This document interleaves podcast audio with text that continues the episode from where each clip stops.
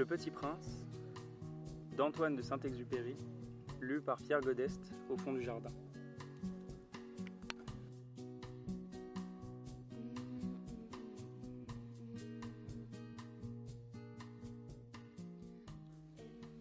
Nous en étions au huitième jour de ma panne dans le désert, et j'avais écouté l'histoire du marchand en buvant la dernière goutte de ma provision d'eau. Ah, dis-je au petit prince, ils sont bien jolis, tes souvenirs, mais je n'ai pas encore réparé mon avion, je n'ai plus rien à boire, et je serais heureux, moi aussi, si je pouvais marcher tout doucement vers une fontaine.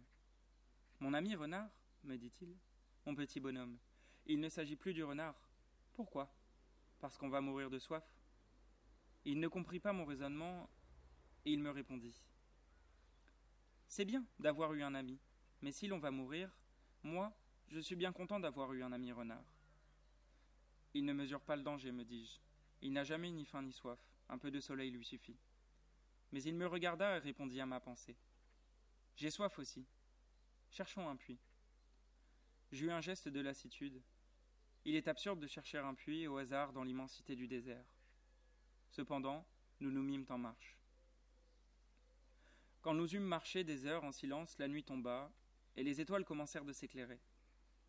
Je les apercevais comme un rêve, ayant un peu de fièvre à cause de ma soif. Les mots du petit prince dansaient dans ma mémoire. Tu as donc soif, toi aussi lui demandai-je. Mais il ne répondit pas à ma question. Il me dit simplement L'eau peut aussi être bonne pour le cœur. Je ne compris pas sa réponse, mais je me tus. Je savais bien qu'il ne fallait pas l'interroger. Il était fatigué, il s'assit.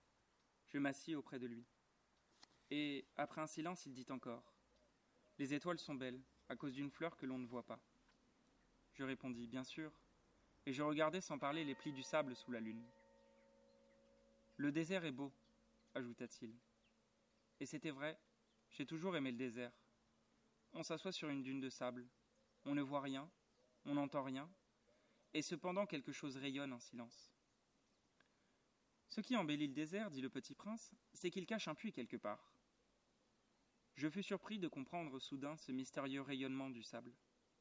Lorsque j'étais petit garçon, j'habitais une maison ancienne, et la légende racontait qu'un trésor y était enfoui. Bien sûr, jamais personne n'a su le découvrir, ni peut-être même ne l'a cherché. Mais il enchantait toute cette maison. Ma maison cachait un secret au fond de son cœur. Oui, dis-je au petit prince, qu'il s'agisse de la maison, des étoiles ou du désert, ce qui fait leur beauté est invisible. Je suis content, dit-il, que tu sois d'accord avec mon renard. Comme le petit prince s'endormait, je le pris dans mes bras et me remit en route. J'étais ému. Il me semblait porter un trésor fragile. Il me semblait même qu'il n'y eût rien de plus fragile sur la terre.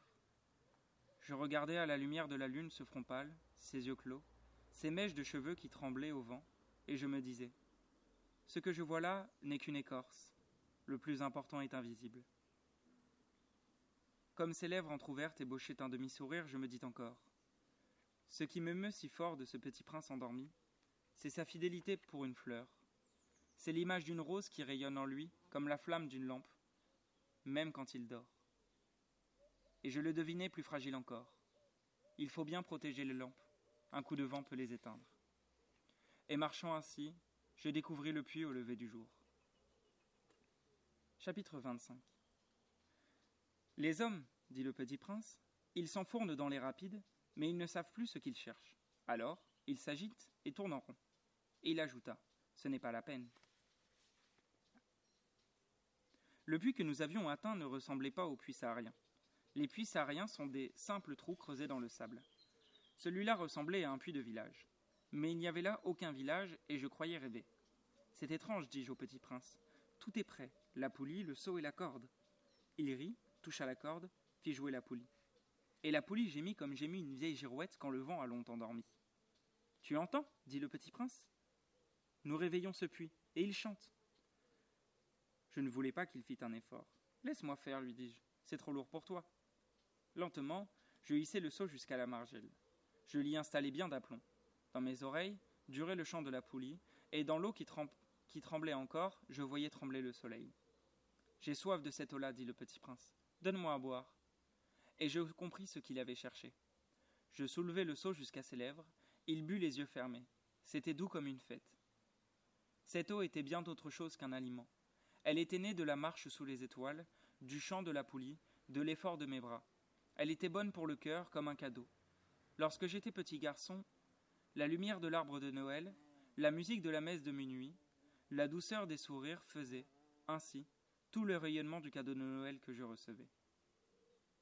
Les hommes de chez toi, dit le petit prince, cultivent cinq mille roses dans un même jardin, et ils n'y trouvent pas ce qu'ils y cherchent. Ils ne le trouvent pas, répondis-je. Et cependant, ce qu'ils cherchent pourrait être trouvé dans une seule rose ou un peu d'eau. Bien sûr, répondis-je. Et le petit prince ajouta Mais les yeux sont aveugles, il faut chercher avec le cœur. J'avais bu, je respirais bien. Le sable, au lever du jour, est couleur de miel. J'étais heureux aussi de cette couleur de miel. Pourquoi fallait-il que j'eusse de la peine? Il faut que tu tiennes ta promesse, me dit doucement le petit prince, qui, de nouveau, s'était assis auprès de moi. Quelle promesse? Tu sais, une meuselière pour mon mouton. Je suis responsable de cette fleur. Je sortis de ma poche mes ébauches de dessin. Le petit prince les aperçut et dit en riant Tes baobabs, ils ressemblent un peu à des choux. Oh Moi qui étais si fier des baobabs. Ton renard, ses oreilles, elles ressemblent un peu à des cornes. Elles sont trop longues. Et il rit encore. Tu es injuste, petit bonhomme. Je ne savais rien dessiner que les bois fermés et les bois ouverts. Oh, ça ira, dit-il. Les enfants savent. Je craignais donc une muselière, et j'eus le cœur serré en la lui donnant. Tu as des projets que j'ignore. Mais il ne me répondit pas, il me dit. Tu sais, ma chute sur terre. C'en sera demain l'anniversaire. Puis après un silence, il dit encore. J'étais tombé tout près d'ici. Et il rougit. Et de nouveau, sans comprendre pourquoi, j'ai un chagrin bizarre. Cependant, une question me vint. Alors ce n'est pas par hasard que, le matin où je t'ai connu, il y a huit jours, tu te, tu te promenais comme ça, tout seul, à mille miles de toutes les régions habitées? Tu retournais vers le point de ta chute? Le petit prince rougit encore, et j'ajoutai en hésitant. À cause peut-être de l'anniversaire? Le petit prince rougit de nouveau. Il ne répondait jamais aux questions, mais quand on rougit, ça signifie oui, n'est-ce pas? Ah, lui dis-je, j'ai peur. Mais il me répondit. Tu dois maintenant travailler, tu dois repartir vers ta machine. Je t'attends ici. Reviens demain soir. Mais je n'étais pas rassuré. Je me souvenais du renard. On risque de pleurer un peu si l'on s'est laissé apprivoiser. Chapitre 26 Il y avait à côté du puits une ruine de vieux murs de pierre. Lorsque je revins de mon travail, le lendemain soir, J'aperçus de loin mon petit prince, assis là-haut, les jambes pendantes, et je l'entendis qui parlait. Tu ne t'en souviens donc pas? disait-il Ce n'est pas tout à fait ici. Une autre voix lui répondit sans doute, puisqu'il répliqua Si, si. C'est bien le jour, mais ce n'est pas ici l'endroit. Je poursuivis ma marche vers le mur. Je ne voyais ni n'entendais toujours personne. Pourtant, le petit prince répliqua de nouveau. Bien sûr, tu verras où commence ma trace dans le sable. Tu n'as qu'à m'y attendre. J'y serai cette nuit. J'étais à vingt mètres du mur et je ne voyais toujours rien. Le petit prince dit encore, après un silence. Tu as du bon venin Tu es sûr de ne pas me faire souffrir longtemps?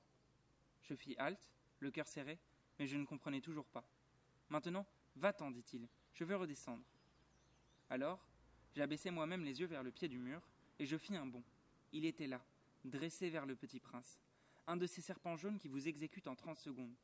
Tout en fouillant ma poche pour en tirer mon revolver, je pris le pas de course, mais au bruit que je fis, le serpent se laissa doucement couler dans le sable, comme un jet d'eau qui meurt, et sans trop se presser, se faufila entre les pierres avec un léger bruit de métal. Je parvins au mur juste à temps pour y recevoir dans les bras mon petit bonhomme de prince, pâle comme la neige. Quelle est cette histoire-là? Tu parles maintenant avec les serpents? J'avais défait son éternel cache-nez d'or, je lui avais mouillé les tempes et l'avais fait boire. Et maintenant, je n'osais plus rien lui demander. Il me regarda gravement et m'entoura le cou de ses bras. Je sentais battre son cœur comme celui d'un oiseau qui meurt quand on l'a tiré à la carabine. Il me dit Je suis content que tu aies trouvé ce qui manquait à ta machine. Tu vas pouvoir rentrer chez toi. Comment sais-tu? Je venais justement lui annoncer que, contre toute espérance, j'avais réussi mon travail. Il ne répondit rien à ma question, mais il ajouta Moi aussi, aujourd'hui, je rentre chez moi. Puis mélancolique C'est bien plus loin, c'est bien plus difficile. Je sentais bien qu'il se passait quelque chose d'extraordinaire. Je le serrais dans les bras, comme un petit enfant, et cependant, Il me semblait qu'il coulait verticalement dans un abîme sans que je puisse rien pour le retenir. Il avait le regard sérieux, perdu très loin. J'ai ton mouton, et j'ai la caisse pour le mouton, et j'ai la muselière, et il sourit avec mélancolie. J'attendis longtemps, je sentais qu'il se réchauffait peu à peu. Petit bonhomme, tu as peur? Il avait eu peur, bien sûr, mais il rit doucement. J'aurais bien plus peur ce soir. De nouveau, je me sentis glacé par le sentiment de l'irréparable, et je compris que je ne supportais pas l'idée de ne plus jamais entendre ce rire. C'était pour moi comme une fontaine dans le désert. Petit bonhomme, je veux encore t'entendre rire, mais il me dit Cette nuit, ça fera un an. Mon étoile se trouvera juste au-dessus de l'endroit où je suis tombé l'année dernière. Petit bonhomme, n'est-ce pas que c'est un mauvais rêve, cette histoire de serpent et de rendez-vous et d'étoiles? Mais il ne répondit pas à ma question. Il me dit Ce qui est important, ça ne se voit pas. Bien sûr. C'est comme pour la fleur. Si tu aimes une fleur qui se trouve dans une étoile, c'est doux. La nuit, de regarder le ciel. Toutes les étoiles sont fleuries. Bien sûr. C'est comme pour l'eau. Celle que tu m'as donnée à boire était comme une musique, à cause de la poulie et de la corde. Tu te rappelles? Elle était bonne. Bien sûr. Tu regarderas la nuit les étoiles. C'est trop petit chez moi pour que je te montre où se trouve la mienne. C'est mieux comme ça. Mon étoile, ça sera pour toi une des étoiles. Alors, toutes les étoiles, tu aimeras les regarder. Elles seront toutes tes amies. Et puis je vais te faire un cadeau. Il rit encore. Ah, petit bonhomme, petit bonhomme, j'aime entendre ce rire. Justement, ce sera mon cadeau. Ce sera comme pour l'eau. Que veux-tu dire? Les gens ont des étoiles qui ne sont pas les mêmes. Pour les uns, qui voyagent, les étoiles sont des guides. Pour d'autres, elles ne sont rien que des petites lumières. Pour d'autres, qui sont savants, elles sont des problèmes. Pour mon businessman, elles étaient de l'or. Mais toutes ces étoiles-là se taisent. Toi, tu auras des étoiles comme personne n'en a. Que veux-tu dire? Quand tu regarderas le ciel, la nuit, puisque j'habiterai dans l'une d'elles, puisque je rirai dans l'une d'elles, alors ce sera pour toi comme si riaient toutes les étoiles. Tu auras, toi, des étoiles qui savent rire. Et il rit encore. Et quand tu seras consolé, on se console toujours, tu seras content de m'avoir connu. Tu seras toujours mon ami. Tu auras envie de rire avec moi. Et tu ouvriras parfois ta fenêtre comme ça, pour le plaisir. Et tes amis seront bien étonnés de te voir rire en regardant le ciel. Alors tu leur diras Oui, les étoiles, ça me fait toujours rire. Et ils te croiront fou. Je t'aurai joué un bien vilain tour. Et il rit encore. Ce sera comme si je t'avais donné au lieu d'étoiles des tas de petits grelots qui savent rire. Et il rit encore, puis il redevint sérieux. Cette nuit, tu sais, ne viens pas. Je ne te quitterai pas. J'aurai l'air d'avoir mal. J'aurai un peu l'air de mourir. C'est comme ça. Ne viens pas voir ça. Ce n'est pas la peine. Je ne te quitterai pas. Mais il était soucieux. Je te dis ça, c'est à cause aussi du serpent. Il ne faut pas qu'il te morde. Les serpents, c'est méchant, ça peut mordre pour le plaisir. Je ne te quitterai pas. Mais quelque chose le rassura. C'est vrai qu'ils n'ont plus de venin pour la seconde morsure. Cette nuit-là, je ne lui vais pas se mettre en route. Il s'était évadé sans bruit. Quand j'ai réussi à le rejoindre, il marchait décidé, d'un pas rapide. Il me dit seulement Ah, tu es là? Et il me prit par la main, mais il se tourmenta encore. Tu as eu tort. Tu auras de la peine, j'aurai l'air d'être mort et ce ne sera pas vrai. Moi je me taisais. Tu comprends, c'est trop loin. Je ne peux pas emporter ce corps-là, c'est trop lourd. Moi je me taisais. Mais ce sera comme une vieille écorce abandonnée. Ce n'est pas triste les vieilles écorces. Moi je me taisais. Et il se découragea un peu, mais il fit encore un effort. Ce sera gentil, tu sais. Moi aussi, je regarderai les étoiles. Toutes les étoiles seront des puits avec une poulie rouillée. Toutes les étoiles me verseront à boire. Moi, je me taisais. Ce sera tellement amusant, tu auras 500 millions de grelots, j'aurai 500 millions de fontaines. Et il se tut aussi parce qu'il pleurait. C'est là. Laisse-moi faire un pas tout seul. Et il s'assit parce qu'il avait peur. Il dit encore. Tu sais, ma fleur, j'en suis responsable. Et elle est tellement faible. Elle est tellement naïve. Elle a quatre épines de rien du tout pour la protéger contre le monde. Moi, je m'assis parce que je ne pouvais plus tenir debout. Il dit Voilà, c'est tout. Il hésita encore un peu, puis il se releva. Il fit un pas. moi je ne pouvais pas bouger. Il n'y eut rien qu'un éclair jaune près de sa cheville. Il demeura un instant immobile, il ne cria pas, il tomba doucement comme tombe un arbre, ça ne fit même pas de bruit, à cause du sable. 27. Et maintenant, bien sûr, ça fait six ans déjà. Je n'ai jamais encore raconté cette histoire. Les camarades qui m'ont revu ont été bien contents de me revoir vivant. J'étais triste, mais je leur disais c'est la fatigue. Maintenant, je me suis un peu consolé, c'est-à-dire pas tout à fait. Mais je sais bien qu'il est revenu à sa planète, car, au lever du jour, je n'ai pas retrouvé son corps. Ce n'était pas un corps tellement lourd. Et j'aime la nuit écouter les étoiles, c'est comme 500 millions de grelots. Mais voilà qu'il se passe quelque chose d'extraordinaire. La muselière que j'ai dessinée pour le petit prince, j'ai oublié d'y ajouter la courroie de cuir. Il n'aura jamais pu l'attacher au mouton. Alors je me demande, que s'est-il passé sur sa planète? Peut-être bien que le mouton a mangé la fleur. Tantôt je me dis, sûrement non. Le petit prince enferme sa fleur toutes les nuits sous son globe de verre, et il surveille bien son mouton. Alors je suis heureux, et toutes les étoiles rient doucement. Tantôt je me dis, on est distrait une fois ou l'autre et ça suffit. Il a oublié un soir le globe de verre, ou bien le mouton, est sorti sans bruit pendant la nuit. Alors, les grelots se changent tous en larmes. C'est là un bien grand mystère. Pour vous qui aimez aussi le petit prince, comme pour moi, rien de l'univers n'est semblable si quelque part, on ne sait où, un mouton que nous ne connaissons pas a, oui ou non, mangé une rose. Regardez le ciel.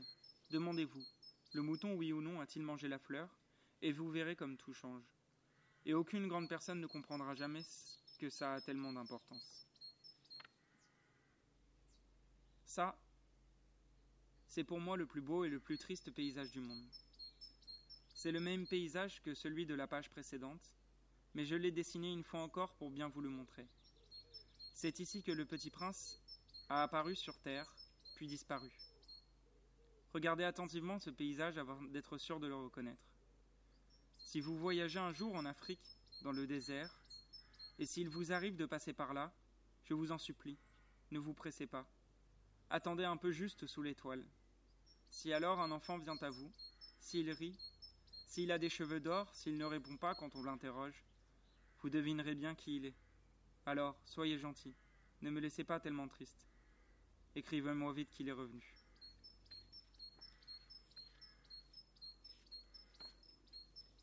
Le Petit Prince d'Antoine de Saint-Exupéry, lu par Pierre au fond du jardin.